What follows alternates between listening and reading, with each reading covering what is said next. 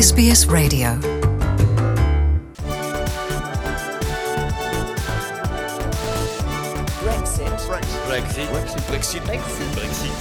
Europa Voice, euh, notre regard euh, hebdomadaire sur la politique européenne et ce qui se passe donc en Europe. On essaye de, euh, bien, de démystifier tout ça avec Nathanaël Bloch. Bonjour Nathanaël. Bonjour Christophe. Alors on va commencer, avant qu'on discute, je vais vous jouer ça. We sit around the table, we have a withdrawal agreement, and this withdrawal agreement has been accepted by the UK government. I just want to repeat and to remind that Theresa May accepted the withdrawal agreement. So don't make it like the European Union would be the bad guy not accepting decisions that UK proposes. They accepted them, and it's not under my responsibility if they're not able to find a United Kingdom back in London and in the House of Commons and a majority. These are homemade problems, and we have now all to deal with that homemade problems who makes our, all ourselves in a more general problem. So I won't accept any time to be responsible as European leader, neither the Commission nor the 27 other countries, for I'm sorry, the mess we are in for the moment. Thank you. Atmosphère Atmosphère Est-ce que c'est une gueule d'atmosphère Bonne pêche et bonne atmosphère Atmosphère, atmosphère avec Arletty bien entendu, mais avant c'était le Premier ministre luxembourgeois.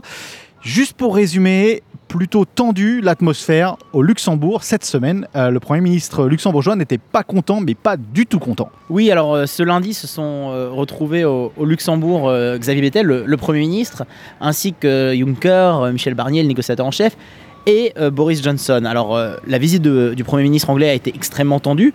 Elle a été jalonnée tout du long par des manifestants euh, euh, pro-Europe hein, qui, euh, ne voulaient pas euh, du Brexit de Boris Johnson. Et elle s'est surtout soldée par un moment euh, de politique assez incroyable, puisque normalement, euh, il y aurait dû avoir une conférence de presse commune à la fin, ce qui se fait communément euh, quand un politique euh, va en visite officielle euh, rendre visite justement à un autre politique. Et ben Boris Johnson s'est contenté d'accorder une interview à Sky News, mais n'a pas participé à la conférence de presse euh, commune avec Xavier Bettel, ce qui l'a véritablement mis euh, hors de lui. Alors, ce qu'il dit dans ce, commentaire qu'on vient de jouer, c'est que euh, il rappelle à la base que le Royaume-Uni, avec l'Europe, a déjà signé une sorte d'accord qui était avec Theresa May. Donc, l'accord qui, dans la politique britannique, est dit inexistant. On dit qu'il n'y a pas d'accord avec l'Europe. Il y a un accord avec l'Europe. Il est bien là, cet accord avec l'Europe et le Royaume-Uni. Il est simplement pas ratifié par les Britanniques. Où on en est où? C'est, il l'a dit dans le, c'est, c'est a mess. C'est un peu le bordel. Oui, alors en fait, Xavier Bettel, il a une position euh, assez intéressante, c'est qu'il dit effectivement, euh, cet accord, il y, a- eu quelque chose qui a été euh, acté, qui a été accepté par Theresa May. Le problème, c'est ce que Boris Johnson remet sur la table. Là, c'est pas un accord, c'est des idées. Et il le dit, il serait peut-être temps maintenant euh, d'agir plutôt que de parler, ce qui est quand même assez, assez, fort comme, comme propos. Et surtout, il dit, euh, Xavier Bettel, il n'y a pas de proposition euh, concrète sur la table pour le moment, et je ne donnerai pas mon accord à des idées. Donc c'est véritablement cela. C'est l'idée de Xavier Bettel et de tous les dirigeants d'ailleurs européens. euh, ce n'est pas de dire oui ou non à une idée ou à un scénario euh, qui soit euh, X ou Y. C'est de dire oui à un accord et de mettre en place un accord ou quelque chose sur lequel les dirigeants européens se sont accordés. Mais pas du tout de jouer le jeu de Boris Johnson en simplement actant euh, oui, euh, l'Europe euh, dira oui à n'importe quel scénario parce que ça correspond à la velléité politique de Boris Johnson d'avoir un Brexit euh, à cette date. Et d'ailleurs, c'est intéressant parce qu'il rajoute à la fin, ni la Commission euh, européenne ni les 27 n'acceptera communément d'être responsable pour le bazar dans lequel nous sommes. Alors, Metz, effectivement, on peut le traduire, il y a une échelle qui va de bazar euh, à bordel, mais surtout, ça rejoint encore une fois les propos de plein dirigeants européens, plein de dirigeants européens et d'Emmanuel Macron en premier, c'est de dire Maintenant, encore une fois, c'est pas l'Europe qui est responsable de cette situation-là. Il y avait un accord, il y avait une base, il y avait quelque chose qui était discuté, euh, acté même d'une certaine façon par Theresa May. Le problème là, il est du côté britannique. Revenez avec un changement, revenez avec un texte, revenez avec euh, un accord sur la base duquel on peut discuter, effectivement, voir et envisager d'autres solutions, encore d'autres scénarios possibles.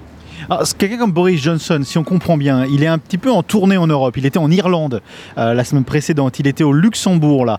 Euh, ça se passe pas très bien pour lui sur la scène, euh, sur la scène globalement européenne à l'extérieur. Est-ce que tout ça, c'est pas quand même calculé? Je vais être un peu manichéen, mais est-ce que c'est pas un peu calculé pour présenter à l'opinion britannique le fait que bien, les bad boys, c'est les Européens. Ils veulent pas écouter Boris Johnson. Donc lui, il va en faire casse sa tête. Les Britanniques, c'est les bad boys. On va partir comme ça. Est-ce qu'il n'est pas en train de jouer cette carte? Alors Boris Johnson enfin, donne l'impression en, ce moment que Bojo n'a pas le mojo. Euh, effectivement, euh, euh, toutes, ces, toutes ces rencontres bilatérales avec d'autres dirigeants européens, elles semblent se solder par des, par des échecs ou par des non-dits. vous avez rappelé sa visite en, Irlande la semaine dernière où, finalement on n'a pas très bien compris, ils ne sont, pas vraiment accordés non plus sur cette idée de backstop, cette frontière qui reviendrait ou pas. Là, c'est un fiasco total ce qui s'est passé avec le Premier ministre luxembourgeois. C'était aussi extrêmement bizarre, tendu et finalement sans véritable avancée quand il était venu à l'Elysée euh, rencontrer Emmanuel Macron. Donc je, rejoins euh, assez en fait votre analyse, Christophe. L'idée, c'est pas tellement pour Boris Johnson de convaincre les dirigeants européens euh, de la viabilité de sa solution et de ce, Brexit. Son idée, c'est de revenir en face de l'opinion britannique et d'avoir deux choses. D'abord, de pouvoir dire effectivement, bah, vous voyez, moi j'ai rendu visite à mes homologues, j'ai avancé nos arguments, le choix du peuple britannique, finalement c'est eux qui ne sont pas d'accord, donc c'est la seule solution. Ça c'est la première chose. Et la deuxième chose, Christophe, c'est aussi couper l'herbe sous le pied de Nigel Farage pour ne pas laisser à ce dernier la possibilité de reprendre euh, les voies et le lead sur euh, la machine euh, post-Brexit qui va se mettre en place quand le Royaume-Uni sortira de l'Union européenne. Alors, belle transition parce qu'on va jouer Nigel Farage au Parlement européen. On l'écoute. The withdrawal agreement, the worst part is that any future relationship relies on good faith. We put ourselves entirely in your hands. We put ourselves indeed at your mercy. And it's very clear to me that keeping us trapped inside this was the objective of Barnier's from the start to keep us inside, and you said it this morning, to keep us inside the customs union. And we've seen from other speakers today the fear is that the UK breaks out of the customs union breaks out of single market rules and we become more competitive and we become much wealthier outside the European Union than within it. Voilà, des propos assez directs d'un homme assez direct. Ça résume pas mal la situation. Qu'est-ce qu'on peut en déduire de ce que Nigel Farage a dit? Et est-ce qu'on n'est pas un peu sur la carte très populiste quand même? On est sur la carte très populiste, mais en fait Nigel Farage ne s'est jamais euh, caché. Euh, euh, d'être un populiste, en tout cas de, parler au peuple, parce que c'est véritablement malheureusement euh, euh, l'analyse sémantique fausse qu'on fait aujourd'hui du, mot populisme. On dit c'est s'adresser au peuple. Bon, ça c'est un autre débat, Christophe. Non, mais en tout cas, ce qu'on peut dire, c'est que moi, il y a deux choses que je retiens dans cette intervention de Nigel Farage au, Parlement européen. C'est d'abord que il apparaît comme le seul finalement politique anglais à être aligné de A à Z sur la même position depuis le début de cet épisode Brexit. Et on le sait, à un moment, ça payera hein, de pouvoir euh, dire et euh, d'affirmer de manière assertive bah, que contrairement aux autres, moi, je n'ai pas changé, Christophe. Ça, c'est la première chose. Et la deuxième chose qui est intéressante, c'est que finalement, euh, Nigel Farage, il présente de manière assez simple pour l'opinion publique, au Parlement, pour ses confrères, bah, une idée assez simple, c'est que la question maintenant, elle est de savoir pourquoi est-ce qu'on refuse au Royaume-Uni la possibilité de mieux se porter économiquement en dehors de l'Union européenne. Et finalement, c'est la seule réponse peut-être qui va compter. C'est surtout un des seuls, euh, je suis désolé de le dire, Christophe, un des seuls politiques anglais qui le dit de manière euh, aussi claire. C'est-à-dire qu'il ne tourne pas autour du pot du Brexit.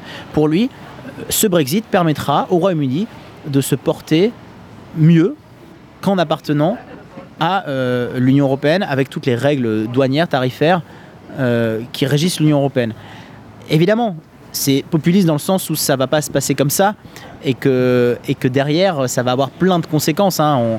Euh, le backstop irlandais, on en parlait, euh, les accords bilatéraux, la situation de l'Écosse, etc. Mais en tout cas, Nigel Farage, il a le mérite d'avoir une position claire dessus. Ce qui est maintenant dangereux, c'est qu'il joue aussi avec le feu. Parce que ce qui va se passer, c'est que si le peuple britannique donne confiance à Nigel Farage, bah, il faudra après euh, recoller les morceaux et courir après les conséquences que lui-même n'annonce pas très clairement finalement dans ses, dans ses propos. Alors en plus son parti s'appelle le Brexit Party, ça peut pas être beaucoup plus clair. Intéressant sur la carte politique britannique, on va s'attarder un peu là-dessus. Les Lib Dem, euh, il y a quelques jours, se sont déclarés comme le seul parti contre le Brexit, en disant que s'ils étaient élus dans des élections anticipées, eh bien eux, ils retourneraient la situation et le Brexit serait invalider et on repartirait dans une idée d'un nouveau référendum pour invalider tout. Le Lib Dem prend la position de l'opposition que le Labour ne prend pas, puisque Jeremy Corbyn a dit on laissera les gens faire le- euh, leur choix et on, nous, en tant que Labour, on n'influera pas sur, sur cette décision. Ce qui est intéressant, et ce qu'on voit, on avait déjà parlé Christophe avec, ça, c'est que là on est vraiment dans la théorie de, l'encre et, du bateau. C'est-à-dire que maintenant on se positionne même plus, à part encore une fois Nigel Farage qui, dit très clairement ce qui pourrait y avoir derrière ce Brexit, on se positionne même plus tellement sur des, sur des conséquences et sur de, ce que ça, on se positionne simplement sur l'idée de Brexit, oui ou non, sur l'idée de référendum, oui ou non. Mais, mais c'est ahurissant parce que le référendum c'est un outil en fait euh, pour nos auditeurs si on si on y réfléchit bien. C'est juste un moyen euh, de partager et de demander au, peuple, à, ses concitoyens, une opinion. Mais c'est pas une fin en soi. Et c'est ça qui est intéressant, c'est que Jeremy Corbyn lui-même se retrouve un peu piégé par un positionnement politique de savoir si ou pas on a eu raison de faire un référendum, si ou pas on fera un autre référendum. Mais, mais, vous voyez, c'est- pas ça la question. Et donc les Lib Dem, euh, d'un point de vue vraiment purement de stratégie politique, ils ont raison parce qu'il y a un champ qui est libre, qui est laissé libre euh, bah, par, euh, par évidemment les conservateurs qui sont dans une incertitude totale, par Nigel Farage euh, qui lui joue la carte à fond euh, du Brexit, par la gauche euh, qui est moribonde. Donc finalement, c'est les partis indépendantistes et les Lib Dem qui pourraient incarner une alternative à un scénario catastrophe. Mais encore une fois, pour qu'il y ait cet autre référendum, pour qu'il y ait pas de Brexit ou en tout cas une autre décision, il faut qu'il y ait un plan qui soit proposé accepté par le Parlement britannique et ensuite accepté par l'Europe parce qu'il faut le redire pour nos auditeurs c'est pas simplement la question de savoir quand le Parlement britannique reviendra et resiégera et qui tomberont peut-être d'accord sous 15 jours sur un texte ce dont je doute très fortement Christophe c'est aussi après est-ce que l'Union Européenne dans ces 15 jours là bah, dira euh, oui ok très bien il y a des raisons de vous accorder encore un délai de 3 mois. Il y a des raisons ou pas de vous accorder vous voyez donc euh, tout ça est quand même très conditionné à, ce que l'Europe aussi, in fine, euh, dira d'un nouveau texte potentiellement euh, mis en place euh, par les LIDEM ou par n'importe quelle force politique britannique. Et puis comme par hasard, comme par hasard, cette semaine, on a le retour de Batman, si je vais me permettre. David Cameron qui revient sur le devant de la scène. Il était totalement inexistant depuis son départ du number 10 de Downing Street. Depuis qu'il a initié ce, ce- référendum, depuis le résultat, on n'a pas vraiment entendu parler de David Cameron. Et bien, comme par hasard, dans la semaine où le Parlement n'est pas là, comme par hasard, je vais le dire encore une fois, euh, il y a un livre qui sort, ses mémoires, et eh bien, il a des choses à dire, David Cameron. Et ben, nous, on aimerait bien l'entendre. Oui, alors David Cameron, euh, c'est un petit peu le pompier euh, pyromane qui, une fois que l'incendie est là, revient pour savoir si euh, eh ben, il peut pas vendre son calendrier des pompiers. quoi. C'est un petit peu, euh, pour moi, la, la- métaphore de, de ce livre-là, de cette euh, autobiographie de David Cameron qui s'appelle ses mémoires, qui s'appelle For the Record. Donc euh, voilà, trois ans, euh, environ trois ans et demi après le référendum euh, sur le Brexit qui a eu lieu en juin 2016, David Cameron trouve opportun de, de publier euh, ses mémoires. Alors moi j'aimerais juste vous citer quelques, même vous chanter euh, Christophe, Chantez quelques, quelques mots qui ont été mis en lumière par nos confrères de Libé parce que en fait dans les propos, quand on l'interroge sur le Brexit, dans les propos de David Cameron, eh ben, je trouve qu'il y a un peu de, un peu de Sinatra. Alors je, je vais me lancer euh, Christophe. Regrets, I've had a few. I did what I do to do my way. C'est une chanson française, ça, au départ. C'est une chanson française, mais en tout cas, c'est intéressant. C'est-à-dire que oui, j'ai un petit peu des, des regrets, mais je devais faire ce que je devais faire euh, à ma manière. Enfin, c'est tout sauf une explication. Donc moi, je suis assez curieux de savoir comment euh, ce livre va être accepté euh, par l'opinion publique britannique. Mais en tout cas, si c'est votre prochaine question, si c'est la question de nos auditeurs, difficile encore de se prononcer sur un retour ou pas de David Cameron en politique. Pour l'instant, ça semble plus être des mémoires faits par un ancien Premier ministre qui, maintenant qu'il a rejoint le monde du privé, peut-être envie encore d'un peu de lumière et de faire une tournée euh, euh, plateau télé. Mais en tout cas, très difficile de voir un projet politique derrière ce livre.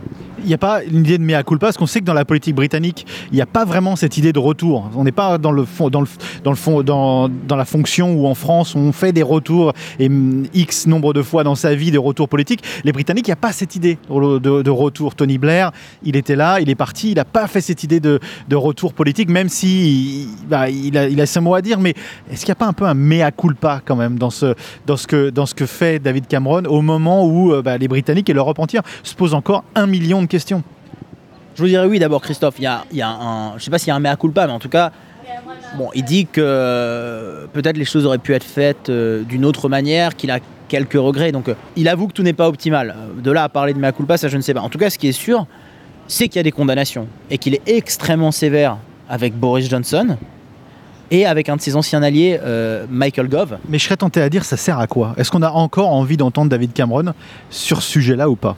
Vous pensez qu'un Premier ministre ne devrait pas dire ça? Ou un président. Ou un président?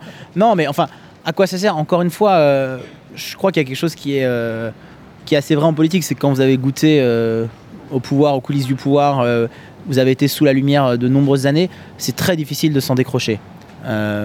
Donc je crois véritablement il y, a, un peu de ça dans, David Cameron. Et puis, euh, pas pour la défense de l'ancien Premier ministre euh, conservateur, mais David Cameron, c'est pas non plus que le Brexit. Donc, euh, euh, j'ai pas lu, je vous avoue, Christophe, encore les bonnes feuilles du livre de David Cameron qui sort euh, ce jeudi 19 septembre, mais il y a aussi certainement d'autres épisodes.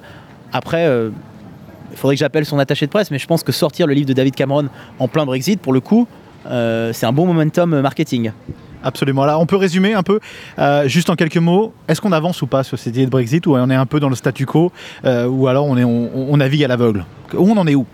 Bah, on en est que là, on attend le retour du Parlement euh, euh, britannique euh, euh, mi-octobre. Ça, c'est d'un point de vue, euh, j'allais dire, parlementaire, euh, euh, législatif, euh, euh, organisationnel. Après, on avance dans le sens où on voit que Boris Johnson, euh, encore une fois pour nos auditeurs, n'arrive pas à trouver d'alliés ou en tout cas ne veut, pas, ne veut donner l'impression à ses concitoyens de ne pas trouver d'alliés dans son projet politique euh, pour euh, mettre en place ce Brexit. Donc je dirais que malheureusement, on avance, et je dis malheureusement parce qu'on semble quand même euh, aller vers ce no deal qu'encore une fois, tout le monde, tout le monde regrette, et même Jean-Claude Juncker, hein, le bientôt futur ex-président euh, de, la commi- de la Commission européenne, Qui d'ailleurs avait temporisé un peu la position de l'Europe après euh, la position de Vettel, euh, qui était assez hardcore, on va dire, plutôt énervé du poing sur la table. Lui, dans le courant de la semaine, a réussi à temporiser un peu cette, cette, cette, cette position, ce qui donne un peu du grain à moudre pour, pour les Britanniques. Oui, moi, il y a- moi, il y a deux, trois phrases très intéressantes que j'ai trouvées dans le, dans, le, dans le discours, dans l'intervention de, de Jean-Claude Juncker devant le Parlement européen. D'abord, c'est quand il dit le risque d'une sortie du Royaume-Uni sans accord reste très réel. Ce que je trouve intéressant, c'est la sémantique dans cette phrase, c'est le risque.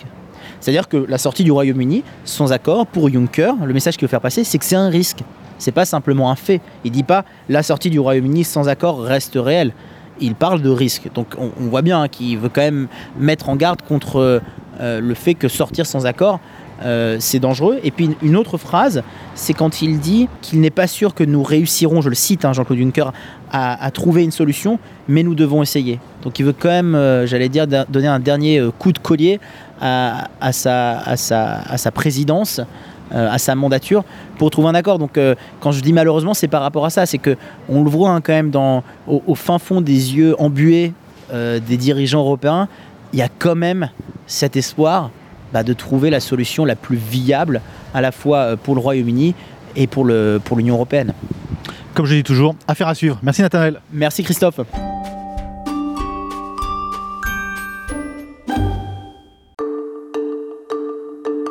Want to hear more stories like this? Subscribe to our regular podcasts on iTunes.